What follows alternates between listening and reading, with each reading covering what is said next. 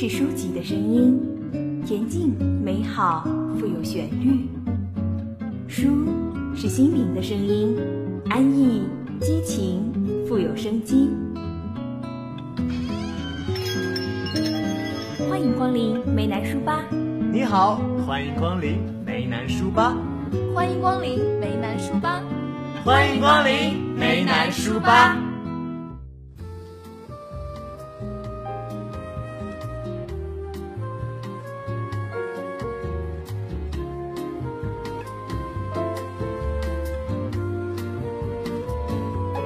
Hello，大家好，欢迎大家呢再一次来到每周二晚的梅南书吧。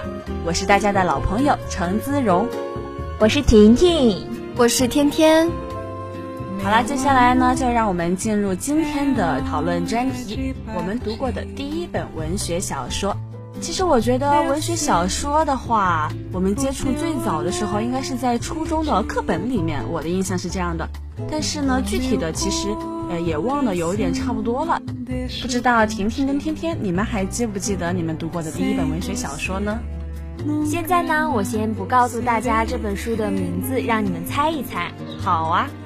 那么我读过的这本书呢，是以爱情为主题的文学小说，不知道你们猜到没有？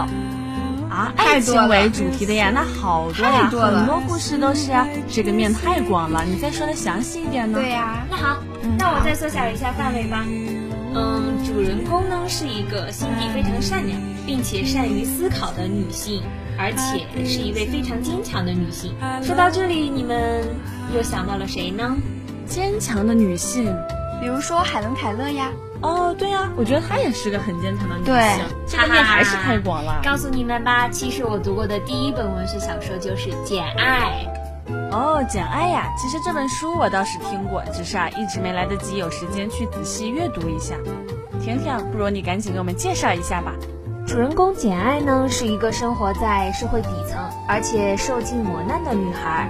小时候的她寄住在舅妈家，但是舅妈经常对她进行百般的刁难，而且她受尽了委屈。但是后来，也正是这种生活背景，教会她去成长。也使他整个人变得更加坚强起来。后来，他到了一所女子学校，在女子学校里面，最开始他是不受众人们欢迎的。到了后来，他遇到了一位知己的朋友，虽然说那位朋友最后生病离开了人世，而且对他造成了一定的打击，但是这也教会他成长。之后，他遇到了男主。哦，嗯，然后你们可以想到擦出了爱情的火花。对，但是其实不是这样的。虽然说他与男主擦出了爱情的火花，但是其实这段爱情故事是非常坎坷的。怎么说呢？嗯，最后男主角双目失明，但是之间就是发生了很多事情，而且什么样的事情呢？男主之前还有一个妻子，他那个妻子可以说是精神方面有些问题。当时的时候，男主是在不知道的情况下，然后跟那个他的前妻结婚的。所以说，后来当简爱知道了这个事情的时候，她毅然的离开了男主角。其实我觉得这样这个细节，其实我觉得也。比较体现出简爱她那种就是对爱情的比较忠贞，可能我觉得她的呃想法就是只能容忍自己心爱的人，然后身边只有他。其实我觉得这样也是可以理解的，对吧？是的，嗯。所以说，我觉得简爱对我的影响还是蛮多的。这本书，嗯，它教会我女性要培养一种独立自强的优良品质。其实我们现在的女性啊，也是以这样的目标，或者说。以这样的要求来对自己的做一个自尊自爱，然后有自己的人格魅力的一个女性，呃，我觉得我还是比较喜欢这样的女性的。那么天天，你读过的第一本文学小说是什么呢？我读过的第一本小说呢是钱钟书的《围城》。钱钟书的《围城》，初中课本还是高中课本里面好像有出现过，对吧？嗯。但是好像对这个剧情有点遗忘了。对我也是。今天能给我们介绍一下大概讲的是什么故事，好让我们也回忆一下呗。嗯，好的。《围城》呢说的是主人公方鸿渐与三个美丽女子之间的爱情纠葛。三个？对呀，好花心啊！我也觉得，我好想知道一下方鸿渐他是有怎么样的大魅力，啊？能给我们简单介绍一下吗？好想知道哟。对，好好奇哦。这个美丽的秘密呢，就留给你们以后去看这本书的时候就有答案啦。啊，我给你们说一下为什么这本书叫《围城》呢？围城又有什么意义呢？其实围城对当时来说，就是大家非常向往去的一个地方，就像钱钟书所说的婚姻，婚姻是一座围城，里面的人呢想走出来，外面的人想走进去。其实对于书中的主人公方鸿渐啊，我对他更深的感触就是同情。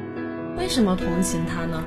因为他就是向往那种纸醉金迷呀，那种奢华的那种生活。当他走进去的时候，他发现他生活在那种很虚伪啊、很软弱、很优柔寡断的那种氛围下。其实这样就使他更空虚和寂寞了，是吧？是的。当他发现他想走出来的时候，却发现围城的门已经关了。太多的人像当时的他一样，被表面的现象所迷惑。走进去以后，却再也走不出来了。就是说，围城里面应该是一种表面现象，好像很幸福、很美满啊。然后结果呢，他进去了之后，发现里面并不是这样的。可是他想出来，就是被影响的太深了，以至于出不来。我的理解应该是这样的。不过故事里面具体的发生什么事情，估计还要看我们自己再去看的时候再发现了，是吧？是的。他写这本书呢，其实也是对当时腐败社会的一种批判。相当于是现代的一本《儒林外史》。刚才呀，听了你们俩的介绍啊，其实我还是蛮惭愧的。呃，其实我平时读文学小说的次数其实不是很多的，可能是因为每个人的读书爱好不太一样吧。可能我就比较喜欢读一些比较贴近生活的呀，然后比较自传性的小说。我觉得可能我读书更多的是为了让心里更平静。不知道你们有没有这种感觉呀？看来大家读过的书都还蛮多的。那么，同学们，你们读过的第一本文学小说又是什么呢？如果你们想要加入我们的讨论，那么就请艾特我们的官方微博吧。如果你对读书或者是对我们的讨论有些什么想法，或者是想参与我们的话，就加入我们的官方微博，然后私信我们，我们就可以看得到哦。那么今天的讨论话题呢，就先告一个段落了。那么接下来呀，就让我们进入到第二个板块——文里文外吧。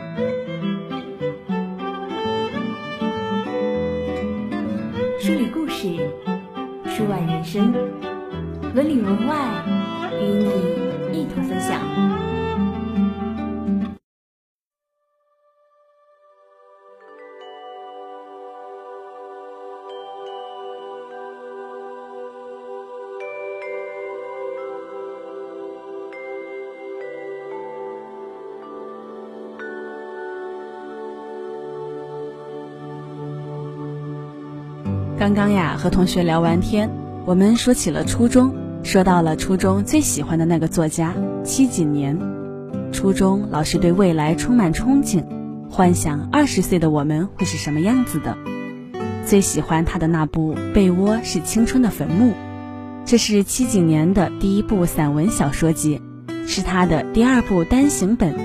全书收录了包括序在内的十九篇文章，共分为两个部分。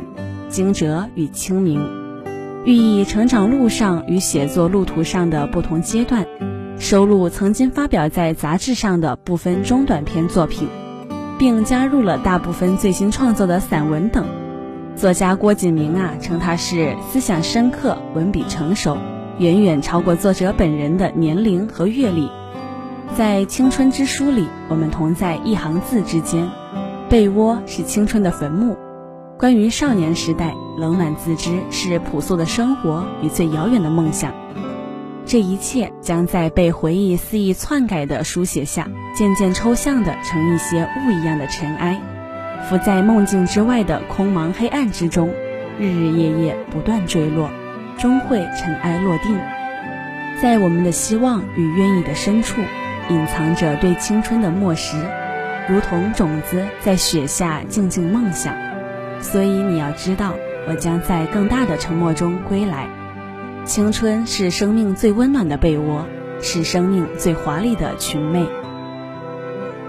七几年自幼学习绘画与钢琴近十年，他承认没有海量的阅读积累，却在小学时代想写本书，亦依然循规蹈矩的在母亲的教鞭下学习钢琴、绘画，当大队长、当班长、上奥数班。中学时代接触过吉他、爵士鼓和电影的许多皮毛，后来发现唯一的收获是借以走入表达这个世界的途径。曾经的理想有做漫画家和拍电影，至今仍耿耿于怀。成长中遇到很多的可贵，开始念念不忘的要祭奠那些人和事，于是找到成本最为廉价的表达形式，就是写作。去防止自己向时光和记忆倒戈，正以在回忆和幻想之间流盼的浮躁姿态向死而生。七几年在高中生活中遇上了一些可贵的朋友，令景年受益匪浅。但与此对应的是，面对数学考试深恶痛绝的同时，茫然无措。七几年在成长过程中，对于少数爱看的几本书手不释卷。因为反复的阅读早已烂熟于心，如史铁生的千字短文《秋天的怀念》，他经常在宿舍二十五瓦的小台灯下读。他第一次知道文字的力量是在语文课上做《秋天的怀念》阅读题，竟因不知不觉落泪而茫然无措。他自称史铁生的作品是引导我开始重新审视文学与写作的滥觞，他在我心中永远有着至高无上的地位。我喜欢《被窝是青春的坟墓》里的句子，那些句子是这样的：在过去心高气傲的年头上，因不懂得该如何聪明的活着，所以总觉得连生命都是身外之物，好像这个世界说不要就不要了。一旦有一天我不得不长久的离开他，我会怎样想念他，并且梦见他？我会怎样？因为不敢想念他，而梦也梦不到他。我不解的只是，我们是怎样在这种和平的表象之下，用你自己的说法，一年一个花样的变着有了现在这样的姿态了呢？那是从来不曾悲伤的坐在我身边的你，那是从来不曾快乐的坐在你身边的我。可悲的是，在曲终人散之后，我才恍惚。原来再也不能有你坐在身边，才是真正的不快乐。在你的衣襟上浸染着我整个少年时代的芬芳。我们应该把生命浪费得更有意义一些。那天晚上，我在一页速写纸上写：“我想去相信某个人，非常想。”这个世界旧了，上帝要把它像转地毯一样卷起来。足够优美的词句，让人做出同样优美的联想。用这样的句子描述，描述那些远去的时光与梦想。我原来会以为觉得矫情，又或者真的有些矫情，只是是亲身经历过那样的年月的。如果我们所在乎的相似，我们一定能有相似的感想。站在十几岁的尾巴上，我其实第一次看到这个说法。切断了这条尾巴，我们是否还能义正言辞地回望？突然想到齐哥的三十岁以后，那么二十岁以后呢？不要取笑，我们真的是被时光拖着往前走。究竟用怎样的文字才能将曾经的细节描写得完整而清晰？也有不喜欢的地方，比如总是用音了一类的连词。看似古文的白话文，读者不太习惯。被窝无论如何是个温暖的坟墓，而梦想无论如何总在遥远的地方。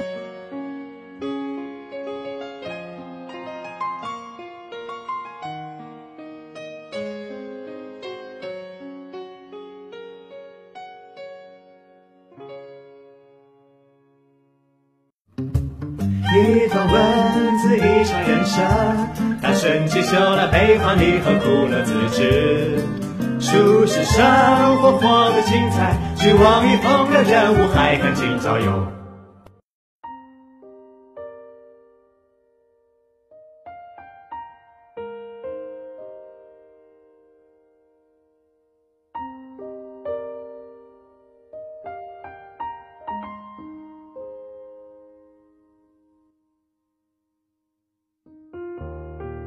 那么接下来又到了我们舒适生活时间了。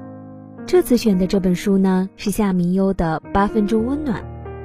我看完之后不知道怎么形容自己的感觉，似乎我们一直存在一个魔障之中，走不出去，别人也走不进来。那么接下来就让我们一起欣赏这本书中的精彩片段吧。该怎么去形容自己身处的这个世界呢？无论多么漫长的时光，都只是一场冗长的闭幕式。俏皮的序曲与轻松的过程都不知所踪，就像夕阳在暮霭中所做的盛大告别，炫目如丝。但不管是渐渐从暗红的霞光中脱颖而出的冷蓝色天空，还是明显越来越占上风的环绕周身的凉意。都在揭示这场告别式的海市蜃楼的本质。哪怕是能以光年丈量的欢愉，也只是广角镜拉扯营造的幻觉而已。应该就是这样吧。每次稍一开怀，心里就掠过惶惶不安。为了无视这不安，所以更要努力的微笑。严泽匆匆赶到演播厅时，辩论赛已经进入最激烈的自由辩论阶段。正方七班的观点是“狭路相逢勇者胜”，反方班的观点是“狭路相逢智者胜”。正方三辩正慷慨陈词，扩大命题，我们也不是无话可说。刚才对方一辩提到过诸葛亮与司马懿的那场较量，那我想问你。如果诸葛亮没有勇气一个人坐在空空的城楼之上，他能战胜司马懿吗？如果司马懿有足够的勇气冲进城门，他能够输给诸葛亮吗？这里的对方一辩指的是顾惜夜，但站起来回应的却是作为反方三辩的纪萧。严泽紧张地将自己的指甲掐进了皮肤里，而没有察觉。男生一如既往的镇定冷静，没有多余表情，语气不紧不慢，言辞间却有着与众不同的张力。我想请问对方辩友：如果诸葛亮没有正确的审时度势，他能够有勇气坐在城楼上吗？如果没有理智的判断，他又怎么会赢得这场空城计的胜利？对方的气势似乎一下弱了下去，二便站起来，只说了一句：“我们所指的是有志之勇。”他的勇气毋庸置疑，便坐了下来。众望所归的顾惜夜终于站了起来，严泽屏住了呼吸，生怕漏听一个字。诸葛亮之所以敢坐在城楼上，他已经洞悉了一切。知道自己在司马懿的心目中是什么样的角色。刚才正方一直在反复强调有志之勇，那么我可以打一个这样的比方：你们的有志之勇是这样的，勇者看到一个出口，于是他便义无反顾地冲了上去；而我们的智者在狭路中能看到多个出口，他权衡利弊，选择了最好的出口，最光明的出口。冲了出去。女生语速快，气势强，语调抑扬顿挫，连便条都没拿，直接即兴发挥，配以一个干脆果断的手势，将辩词收在气氛最佳处。全场掌声，班里的几个男生夸张的叫好。坐在前排最右边的校辩论队的老师。听见声音后，朝后面望来一眼，严泽清楚的看见他竟也面带笑容的鼓掌，而对方二辩居然慌乱的站起来反问一句：“可是诸葛亮的琴弦为什么断了？”不高明的纠缠着原话题，甚至连反问的本身都显得无厘头。明明是自己的班级占了上风，心里却忽的。比先前更凉了一块，最初像沾了一滴墨汁般的小黑点，逐渐氤氲成淡淡的灰暗的一大片，包裹了整颗心脏。身后传来咚咚声，门被开启又关上。最后一排的一个座椅被吱呀一声打下来，还有人比自己来的更晚。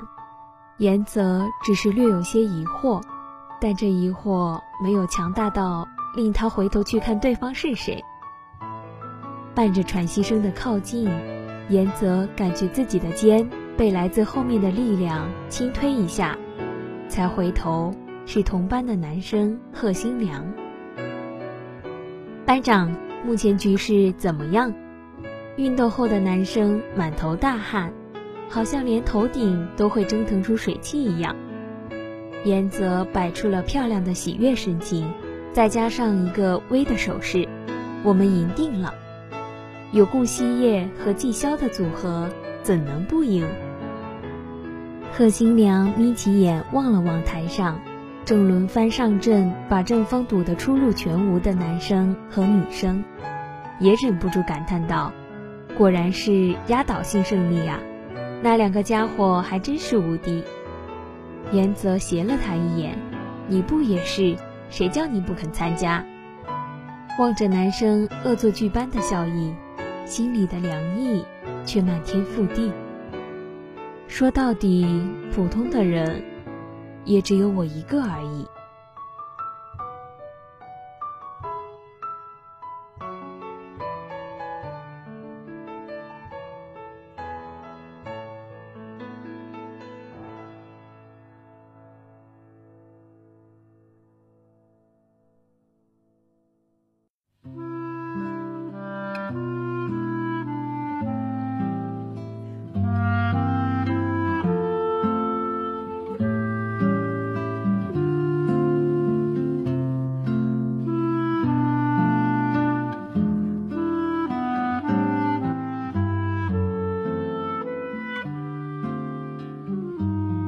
三月二十日晚，羊皮卷。我们像死者一样害怕一切，我们又像未死者那样渴望一切。三月二十一日清晨，过去的都是假的，回忆是一条没有归途的路，以往的一切春天都无法复原，即使最狂热、最坚贞的爱情。归根结底，也不过是一种瞬息即逝的现实。唯有孤独是永恒的。百年孤独。三月二十一日晚，张小娴，《流浪的面包树》。最能安慰人心的，也许并不是言语，而是一首歌。和音乐相比，文字便显得太仓促了。肯去看书的人。才会得到慰藉。我们可以闭上眼睛，却无法把耳朵收起来。三月二十一日晚，曾经以为所有的告别都是美丽的，我们相拥着痛哭，我们互相祝福，在人生以后的岁月里，永远彼此怀念，思意长存。然而，现实的告别却粗糙许多。张小娴。流浪的面包树。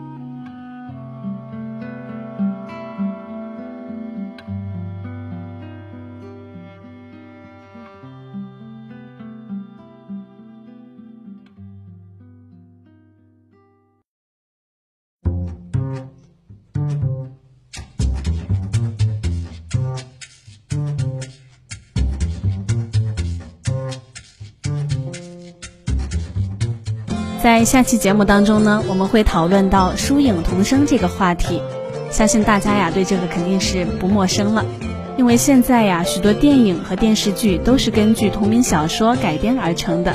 如果大家也想加入到我们的讨论当中的话，那么就请关注我们的武昌理工学院广播台官方微博吧，并且私信我们，这样的话我们就可以跟大家一起分享喽。在刚刚啊，我想起来读过的这样一句话。我人搅着杯子，也许漂流久了的心情，就像离了岸的海水一般，若非遇到大风，是不会翻起的。不知道大家呀是否了解这句话的出处呢？没错，它就是来自萧红的作品《最末的一块木盘》。如果大家还想继续了解书影童声以及我们的作家萧红的话，就请在下周二晚继续关注我们的梅南书吧吧。另外，我们的每期节目在武昌理工学院广播台官方网站上以及蜻蜓 FM 也可以收听到哦。那么今天呢，到这里就要跟大家说再见了。下周二晚同一时间，我们与您不见不散。